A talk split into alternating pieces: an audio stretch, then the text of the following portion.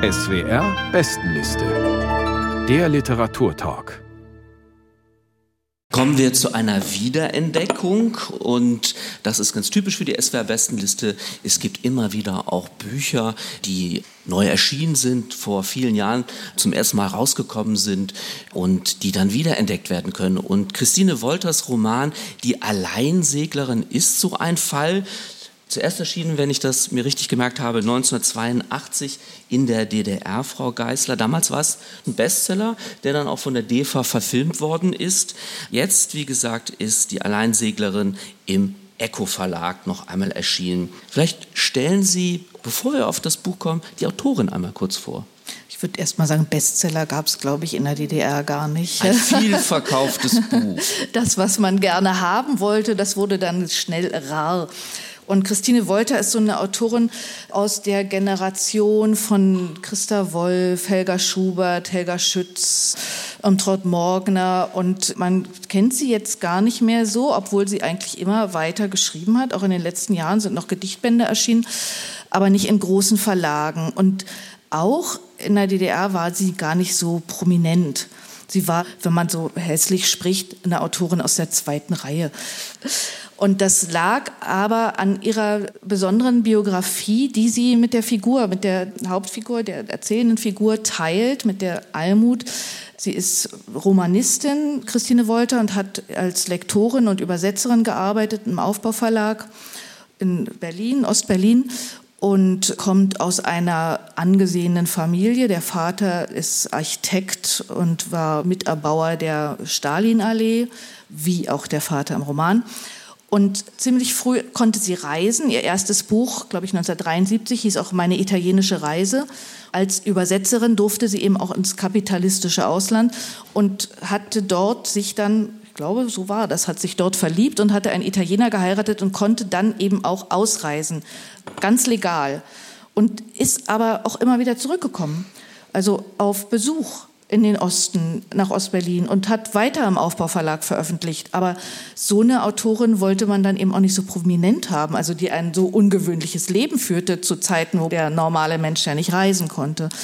Die saß nicht auf den großen Podien und sie konnte natürlich nicht irgendwie 89 groß auftreten und sagen, warum es gut ist, dass die Mauer weg ist, weil sie hatte diese Privilegien schon längst. Und dadurch ist sie vielleicht so ein bisschen ins Vergessen geraten. Und sie schreibt eben auch kleine Geschichten sozusagen vom einfachen Leben, von der Frau, die sich so durchwuselt und nicht die großen historischen Panoramen wie die Gesellschaft sich entwickelt hat und so hat sich nicht auf den Bitterfelder Weg oder irgendwie sowas begeben. Dann schauen wir uns noch mal kurz diese kleine Geschichte an, die aber gar nicht so klein ist, wie ich meine. Der Titel verrät es schon. Eine Frau kommt zu einem ganz besonderen Boot, einem Drachen. Ich musste erst mal nachschlagen, was das überhaupt ist. Und äh, dieses Verhältnis zu diesem Schiff, das gestaltet sich recht kompliziert. Wie denn? Also der Drache ist das Schiff ihres Vaters, des Vaters dieser Almut. Ein Renommierobjekt eigentlich. Ein Drache war ein olympisches Boot ja, lange Zeit. Aber das kann man eigentlich nur zu dritt bewegen auf dem Wasser. Und der Vater hatte dann der Tochter, hat sie mal mitgenommen und so. Und dann hat er gesagt, ja, du erbst es. Weil sonst war von dem auch gar nicht mehr so viel zu erben. Und für sie, die Erzählerin, ist es so ein Sehnsuchtsding einerseits. Und der Anknüpfungspunkt zu ihrem Vater. Und es ist ja auch auf dem Wasser spürt man Freiheit und so. Darüber werden wir auch noch sprechen. Und dieses Boot verkörpert auf einmal ganz viel in diesem Buch. Und es geht um diese Frau, die Rolle dieser Frau, die dann auch allein lebt, erst noch mit einem Mann versucht, dieses Boot flott zu machen, der macht sich davon. Sie kommt als Bootsbesitzerin immer mehr in die Gesellschaft von Männern und hat parallel ihre eigentliche Geschichte als wissenschaftliche Mitarbeiterin, die an ihrer Doktorarbeit schreibt oder so, hat sie durchzukämpfen gegen Männer in dieser Bootswelt. Aber mit dem Boot auf dem See geht es ihr doch gut. Womit wir bei der Lesepassage wären. Isabelle de May trägt aus Der Alleinseglerin von Christine Wolter vor. Bitte sehr. Vom See winkten andere Segler, einsam wie ich. Die Einzelfahrer kannten einander, Ehrgeizlinge, die es allein schaffen wollten, Eigenbrötler, die sich selbst genügten, Alleingebliebene, die sich abgefunden hatten. Sie sahen stolz aus, als hätten sie über etwas gesiegt. Sie segelten große Boote, die eigentlich zu groß waren für sie. Sie kannten sich gut, aber nur aus der Ferne. Sie grüßten einander mit gemessener Geste, Hochachtung auf Distanz, grüßten auch den neuen Einzelsegler im Drachen. Ich sah hinüber zu diesen Athletenkörpern, zu diesen Alleskönnern, die an Bug und Heck gleichzeitig werkten, die ankerten, losmachten, knoteten, spleisten, Latten einzogen, Wasser pumpten und gleichzeitig den optimalen Kurs hielten. Sie segelten schneller als die anderen und härter am Wind und waren früher draußen und kamen später zurück. Wenn die Familienfahrten an ihnen vorbeizogen, lächelten die Einzelsegler diese Jollen mit dem prallbehäbigen Kurs ihrer sozialen Sicherheiten.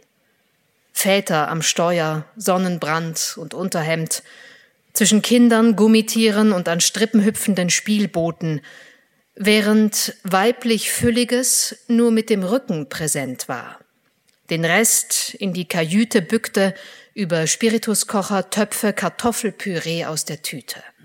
Die einsamen Segler lächelten und wandten sich ab.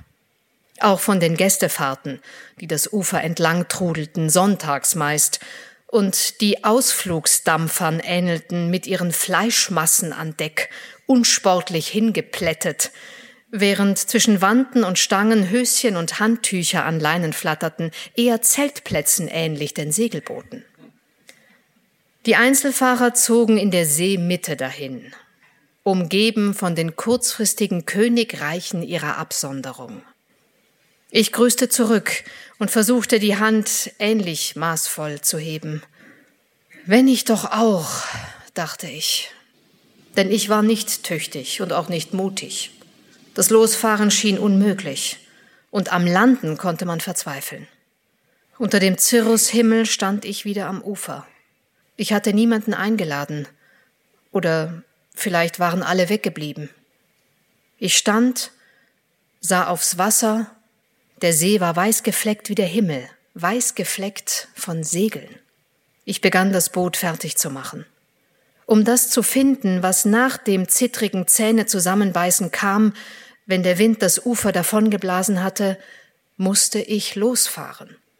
Da ist sie wieder, die Alleinseglerin, sagten die Stimmen am Ufer.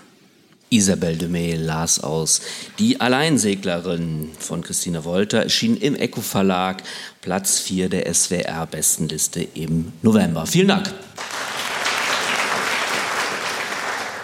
Herr Ebel, über diese Beziehung der alleinerziehenden Literaturwissenschaftlerin zu ihrem Boot wird auch ein Stück Zeitgeschichte erzählt. Was erfahren wir denn nahezu zwischen den Zeilen von den Lebensumständen in der DDR? Ich möchte zuvor sagen, dass ich tatsächlich eine vage Erinnerung habe, dieses Buch 1982 gelesen zu haben. So alt bin ich tatsächlich. Da war ich aber noch kein Literaturkritiker. Ich habe es jetzt nochmal gelesen und voller Bewunderung. Ich bin wirklich sehr angetan davon. Man sagt ja immer, ein Buch ist gut gealtert. Das ist gar nicht gealtert. Also das kann man eigentlich heute noch so lesen, als wäre es heute geschrieben. Mit den Abstrichen, die Sie natürlich jetzt ansprechen. Also es spielt in der DDR. Das ist eine Mangelgesellschaft. Das ist eine patriarchalische Gesellschaft, trotz aller ideologischen äh, Gleichstellung von Männern und Frauen. Es ist eine Gesellschaft, in der die Heuchelei herrscht. Das kann man auch an ihrem Vater sehen. Der Vater, ein privilegierter äh, Stararchitekt, der von der neuen Gesellschaft schwärmt, aber natürlich selber ein Boot hat, äh, das sich niemand sonst leisten kann man merkt auch ganz subtil, wie sie, die Tochter, eben die Anerkennung und die Zuwendung nicht bekommt, die der Vater als Professor bekommen hat. Sie ist ein Nicht, sagt sie. Es ist ein Buch aus der DDR, aber es kommt jetzt nicht wie aus der Gruft eines untergegangenen Staates, sondern es ist eigentlich die Geschichte der Selbstermächtigung einer Frau. Heute sagt man dann Empowerment, es ist also ein feministisches Buch, aber es ist eigentlich ein Buch über ein Boot. Und das hat mir am besten gefallen, dass das Boot ein Boot ist und ein Symbol. Es ist ein wirkliches Ding mit all seinen Bedürfnissen. Das Boot braucht ständig irgendwas. Es braucht Lack, es hat Risse, es muss wieder hergestellt werden. Es kostet unendliches Geld, Mühe. Sie braucht ständig Material, was es nicht gibt. Sie muss immer rumfahren und gucken, gibt es da eine Plane, gibt es da diese besondere Farbe. Und gleichzeitig ist das Boot natürlich Objekt der Auseinandersetzung mit dem Vater und letztlich ihrer Selbstfindung, ihrer Identität. Und das ist ein sehr, sehr spannender Prozess. Frau Sochi-Travalla, wie haben Sie das gelesen? Eher zeithistorisch oder eben auch so wie Herr Ebel als ein Text, der im Grunde genommen gar nicht gealtert ist? Also ich war total neugierig, weil mir noch nicht mal der Name Christine Wolter irgendwas sagte. Ich habe da meine DDR-Literaturgeschichte rausgekramt und da steht sie drin, allerdings nicht mit diesem Buch, sondern mit lauter anderen. Und mich hat das total interessiert, weil das ja auch so Literatur, die damals als Frauenliteratur gelabelt war. Und mich hat interessiert, wie unterschiedlich das jetzt sein wird zu den Sachen, die in Westdeutschland zu der Zeit rauskamen. Und ich finde, nicht, dass es so sich noch wie ein Roman von heute liest. Ich finde, das hat schon ziemlich Muff auch angesetzt. Ich finde, sie macht viele Sachen toll. Sie sitzt ja schon in Italien, die Erzählerin, und blickt dann immer zurück. Und wie sie so das Vergangene und die Gegenwart immer verzahnt, das finde ich hervorragend. Auch diese Emanzipationsgeschichte, die es ja ist, auf verschiedenen Ebenen. Sie emanzipiert sich von ihrem Vater und sie emanzipiert sich eigentlich auch von ihrem Vaterland indem sie ja dann auch weggeht und das aber irgendwie noch in guten Rahmen für sich selbst packt, in diesem, dass sie sagt, dass es ja gut ist, dass sie Heimweh empfinden kann. Also sie findet da einen guten Abschluss mit. Das fand ich alles interessant. Cornelia Geisler hat ja gesagt, sie ist für diese kurzen Sachen bekannt und ich glaube, das ist einfach zu lang und das tritt wahnsinnig auf der Stelle. Auch diese Metapher mit dem Boot, das ist ja im Titel schon auserzählt eigentlich und dann ist es immer noch mal und es wiederholt sich und ich habe es auch schnell verstanden, dass dieses Boot für Freiheit und für Selbstermächtigung steht. Das war mir zu ausgeufert. Ich weiß gar nicht, ob ich damals in der DDR das Buch gelesen habe. Ich erinnere mich an den Film, der mich sehr beeindruckt hat. Den konnte man auch im Westen sehen mit einer Rockmusikerin als Hauptdarstellerin. Und ich war jetzt davon beeindruckt, wie gut es literarisch ist. Also diese Sprache, die Christine Wolter hier verwendet, finde ich großartig und eben doch eben heutig. Also die Genauigkeit für das Boot, alles was diese ganze konkrete Arbeit, das ganze Verhältnis zum Boot, auch wie sie versucht, das Boot loszuwerden, wie man sich auf Messen verhält, auf was für Leute man da trifft, das ist ja auch wie heute, wie wenn man irgendwie versucht, eine Wohnung zu kriegen oder so. Und dagegen alles, was so ihre Lebenssituation betrifft, mit der Freundin, die dann immer mal auf das Kind aufpasst, mit den Kollegen, die Erinnerung daran, dass ja der Vater ja längst eine andere Frau hatte und so. Alles das ist eher so im Wagen. Und wir wissen nicht genau, wie sie dann nach Italien gekommen ist in diesem Buch, sondern sie blickt zurück auf ihre Kämpfe und hat so ein bisschen Wehmut, aber sie ist froh, dass sie es geschafft hat. Wenn Sie sagen, die Sprache ist großartig, dann müssen wir vielleicht mal analysieren, was daran so großartig ist, Herr Ebel. Sie spielt sehr gerne mit der Sprache. Sie hat eine große Freude am Formulieren. Sie neigt auch zur Verdichtung und zum Paradox. Also wo sie sagt zu, über ihren Vater, ich bewunderte ihn, Punkt, ich verachtete ihn, Punkt. Oder wenn sie sagt, ich war windgierig, neugierig, selbstgierig. Ja, das ist ein Wort, das man mhm. kennt, zwei Wörter, die man nicht kennt, die sie selbst zusammengesetzt hat. Also das ist etwas, was ich auch heute jetzt nicht, ich bin etwas mhm. erschrocken bei ihrem mhm. Wort Muff. Ich glaube, Muff ist da nicht in dem Buch. Es sind gewisse Längen drin, aber die hm. habe ich auch als konsequent empfunden, weil dieses Boot sie ja wirklich so besessen hat. Sie hat neun Monate im Jahr an diesem Boot gewerkelt, damit es dann drei Monate überhaupt fährt. Also es ist eine ökonomische Absurdität. Sie ist übrigens auch, äh, vielleicht hat das mit der DDR zu tun, sie denkt ökonomisch. Also sie sagt dann, ich bin nicht Besitzerin des Bootes, ich bin seine Sklavin. Ja, also dies, das hätte vielleicht jetzt jemand im Westen nicht unbedingt so formuliert. Also dieses mit der Verdichtung, da würde ich Ihnen recht geben. Es gibt so eine Szene, ich weiß nicht, ob Sie sich erinnern, wo diese Freunde auf dem Boot sind und das ist auch wie wieder so eine Idylle auf dem See und dann erzählt einer von irgendeiner zerbrochenen Ehe und das ist immer nur mit so Pünktchen abgesetzt, in wirklich in drei Sätzen dieses Ehedrama auf den Punkt gebracht. Das stimmt. Ja, vielleicht ist Muff zu hart, aber nö, doch, habe ich so empfunden. Auch. Müff, Müffchen. Müffchen. Ja. Ja. Und am Wasser müffelt es doch eigentlich nicht. Nein, ich finde auch diese Positionsbestimmung als Frau, die finde ich so interessant. Also diese Abgrenzung auch zu dieser anderen, die meint, wir, wir haben das doch geschafft. Sie hat sich diese Position nicht gesucht. Sie ist da reingeraten und sie kämpft sich da raus. Es ist so ein Feminismus ohne ein Programm dahinter. Dadurch wirkt er so selbstverständlich. Also ihre Position gegenüber diesen Männern. Und das ist ja auch eigentlich eine moderne Haltung. Das stimmt, aber es wirkt halt weniger kämpferischer. Deswegen, wenn man das vergleicht, ich weiß nicht, was war in den 70er Jahren so einer der wichtigsten Texte war von einer Österreicherin, Brigitte Schweiger, wie kommt das Salz ins Meer? Da geht es da um eine ganz enge Ehe und wie befreie ich mich daraus? Das spielt hier alles keine Rolle, aber das erzählt uns natürlich was über die tatsächlichen Zustände damals. Das sind einfach total unterschiedliche Entwicklungen. Ja, Männer kommen ja schon vor, aber die Männer sind alle nicht groß zu brauchen. Ausfälle durchgehend. Der, der, der eigentliche Partner ist das Boot.